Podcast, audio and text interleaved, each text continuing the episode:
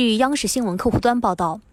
二月二十六号，国家卫健委新闻发言人米峰在国务院联防联控机制新闻发布会上表示，近一周，十五个省份报告了新增本土确诊病例，要快速响应，抓住聚集性疫情处置早期关键窗口期，坚决果断采取各项防控措施，尽快实现社会面清零。要狠抓重点人群、重点场所、重点环节防控举措落实，切实把疫情扩散风险降到最低。感谢收听羊城晚报广东头条，我是主播张静怡。